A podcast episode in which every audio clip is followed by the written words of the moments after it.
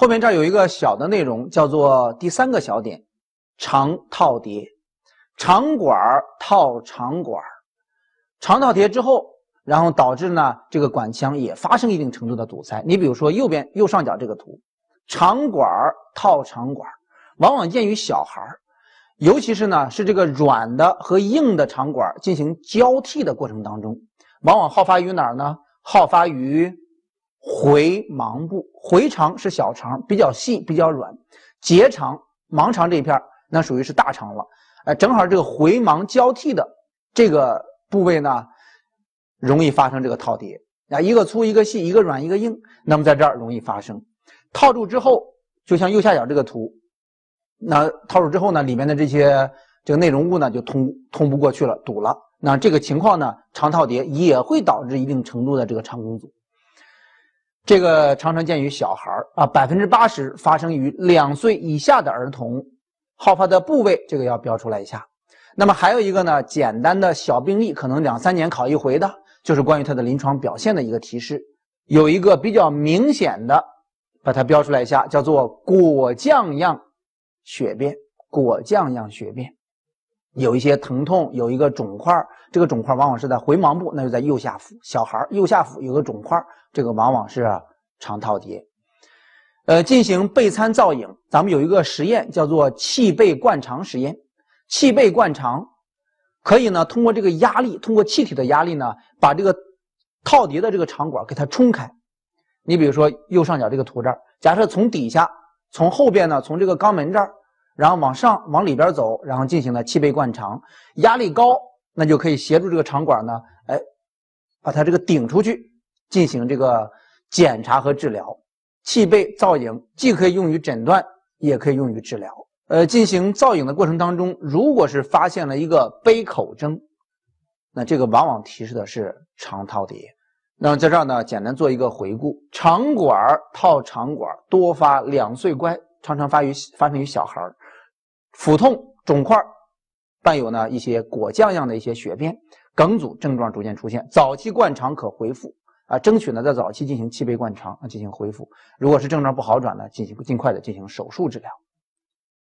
你比如说这个题目，一个男性两岁，因为腹痛伴有呕吐，伴有果酱样，大家把果酱样呢标出来一下。果酱样的血便，这个是一个重要的提示，鉴于小孩儿。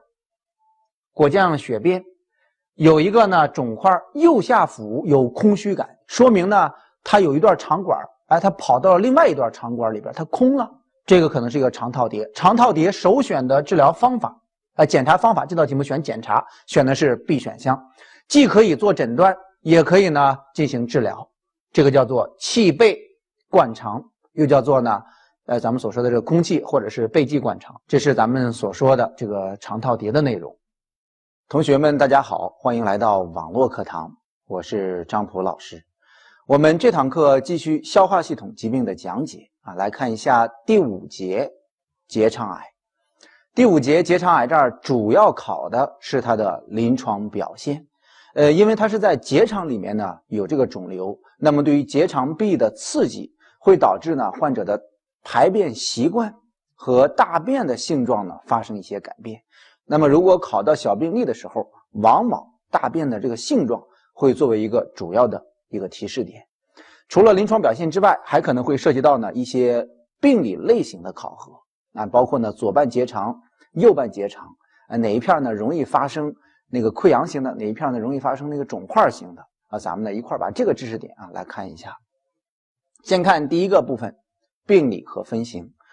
呃，根据肿瘤的大小形态。可以区分为呢，有以下这么几个。第一个呢就是肿块型，第二个叫浸润型，第三个叫做溃疡型。那么哪一个好发于右半右半侧？哪一个呢好发于这个左半侧？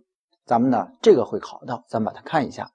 肿块型好发于右侧右半结肠，右半结肠呢有时候它考题呢它会给出你，他说是有升结肠。有横结肠，有降结肠，让咱们去选。那么右边呢？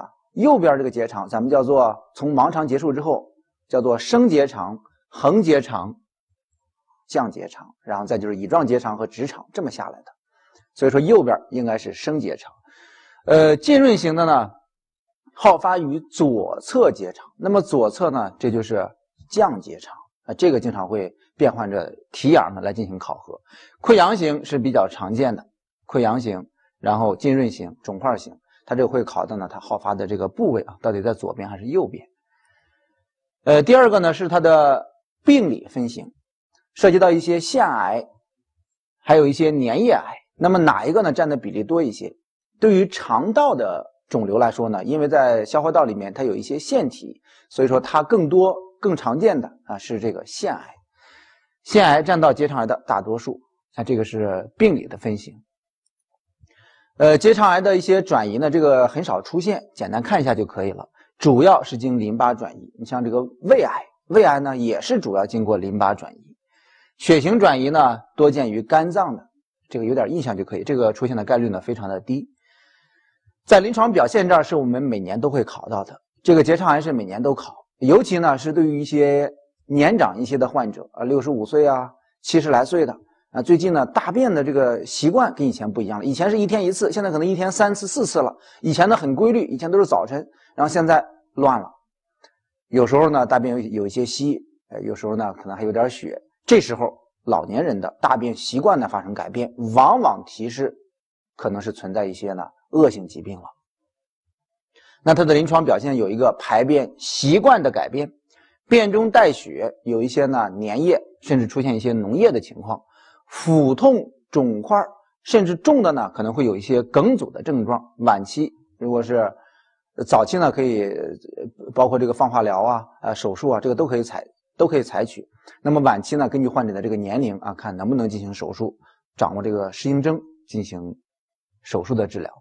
呃，总体来说，主要是以小病例的形式在这进行考核啊。咱们一会儿呢一块来看一下。我们接下来也还是以这种题目的形式呢啊做一下回顾和它的一个补充。结肠癌最早出现的症状，早期的时候呢，这个就是排便习惯和粪便性状的改变，那可能一天。现在解个四五次、三四次了，跟以前不一样了，甚至呢有一些便中带血的情况，粘液比较多了。这是早期，真正到了后期的时候，恶液质那是在后期出现的，消瘦的问题。那么在早期呢，这个答案选的是 D 选项。像 C 选项呢，肠梗阻，肠梗阻的症状，这也是到了后期啊，到了晚期的时候可能才会伴随出现的。最常见的这个答案选 D。我们来看一个小病例，男性，七十岁。乏力、厌食，这道题目主要它是有一个呢右侧的肿块，大家看右侧腹部可以摸到一个呢肿块，而且有贫血。那么问呢这个诊断，这个可能是什么？它有一些呢贫血，呃有一些慢性失血的情况。第二个呢有肿块，这个肿块在右边。其实这道题目呢问的就是右边是哪个哪个解剖？那么右侧呢是从盲肠往上走。然后是升结肠、升结肠、横结肠，然后降结肠、乙状结肠、直肠，哎，这么下去的。右侧呢，应该选的是升结肠癌，这个答案选第二个。好，我们来看后面这个题目。那么这个题目呢，考的是一个数字的一个记忆了啊，考的是一个蒂克 B 期的，呃，结肠癌呢，然后它的一个五年生存率的问题。这个答案选的是 E 选项，是百分之六十五。把这个蒂克 B 呢。来把它准备一下就可以了。关于肿瘤的这个分期，不建议大家花太多的时间啊，包括胃癌的、结肠癌的，然后宫颈癌的一大堆。这个分期呢，呃，看来看去，每年呢可能会有那么一个题目或者两个题目，但是我们花费的时间可能是几天，甚至是一个月。然后在考前再进行突击，最后一一上考场可能还还会混，因为它每一个分期呢，这个要求都不是特别的一致。那么在这儿咱们就不做详细的这个讲解。大家呢也不要花太多的时间去准备这个分期，呃，往往呢收益比不高啊，是这么一个道理。我们接下来看一下第六节，叫做肠结核。结核杆菌的感染包括肺结核啊、骨结核啊、关节结核啊、肠道的结核啊，从它的一般表现上啊都是一样的，有这些呢低热盗汗的问题。那么从它的一般症状上能够提示出来，它现在有这个问题了。知道是结核了，但是哪个部位？那么对于肠结核来说，它的特殊之处呢，就在于它的影像。哎，做做影像发现啊，肠道黏膜有病变，有一些什么样的溃疡？在这儿呢，它往往是作为一个重要的提示点。咱们呢，按照讲义的顺序一块来说一下病因、发病机制。肠道的结核大多数是从哪儿来的？肠道结核呢，这个往往是经过口的一个感染，就经口入进来之后呢，然后导致这个结核杆菌在回盲部多见的这个病变，回盲部多见。呃，大多数呢，肠结核杆菌都是人形的结核杆菌所导致的。那么，关于肠结核的它的临床表现一些要点归纳，咱们以顺口溜的形式呢，在这儿做一个回顾。肠道结核多继发，它都是经口、经消化道这么进来的。回肠末端呢易好发，溃疡重增生轻，然后病理形态呢两类型，这里面有增生的，有溃疡型的。呃，消瘦盗汗呀，然后右下为主，腹隐痛，因为它是一个回盲部的主要病变为主，回盲部那正好在右侧，所以说它往往是一个右侧的一个腹痛为主。呃，进食呢比较重，啊，腹泻、便秘这可能都会有。增生为主，梗阻症。如果它是一个增生型的肠结核，那么它的梗阻症状呢，这个会比较明显。可以做钡餐，做灌肠。做结肠镜要确诊的话，这个往往呢需要结肠镜呢进行这个活检。内科治疗结核病，那进行抗结核治疗。我们这儿有一个表，是关于溃疡型和增生型的肠结核的一个鉴别。啊，这个表里面主要呢，呃，是把它的这个病变的它容易出现的一些并发症在这儿做一个理解就可以。它的基本的病因都是大同小异的。那么大家看一下，它有一些穿孔的一些并发症。那么溃疡型，它的穿孔更为明显。那么增生型呢，肯定是以肠梗阻更为多见。像剩下的一般症状，一些腹痛啊，哎，这腹泻的问题啊，这个可能都会有。这个往往不是作为这个主要的鉴别点。肠结核会表现为和那个咱们所说的克罗恩氏病有类似之处的肉芽肿，但是克罗恩氏病呢是一个非干络性肉芽肿。那么这个肠结核它是一个干络性的肉芽肿，这个就像奶酪一样啊，一块块脱落，它有干络性的肉芽肿。那么除了它这个并发症之外呢，呃，在这个表里面还有一个点稍微去看一下啊，把它去关注一下，就是它的溃疡，就是溃疡型的溃疡面它的形态是什么样？大家把它标出来，它是一个环状溃疡。这个环状溃疡呢，呃，在与肠管的这个关系上。它不是成平行关系，它是成垂直关系。比如说，这是这个肠管，这是肠管，那么它的溃疡面它呈现的是一个左右比较，因为肠管是竖着的，那么这是它呈现这个溃疡呢是左右呢，它的肠径比较长，上下比较窄的。哎，它这个环形溃疡和肠管呢，它是呈现垂直关系的这么一个溃疡的形式。呃，你像那个伤寒，伤寒的那个溃疡面呢，它是上下径比较长，左右比较窄，它是竖着。它跟肠管壁是平行关系，肠结核是垂直关系。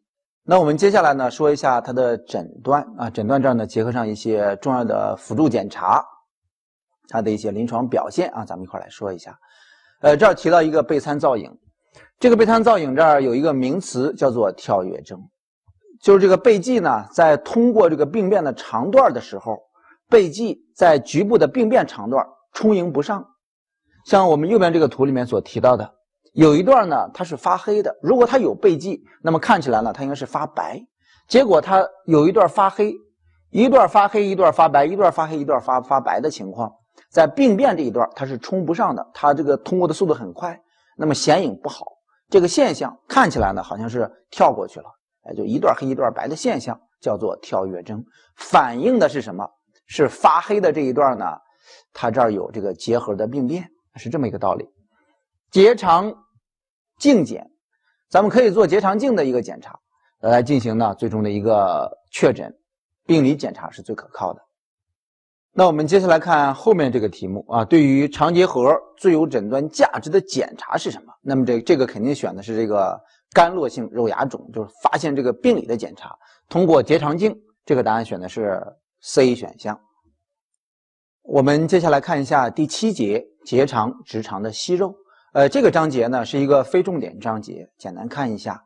主要是有一个息肉呢，有个异物在肠管腔里面存在了，那么会有一些刺激症状。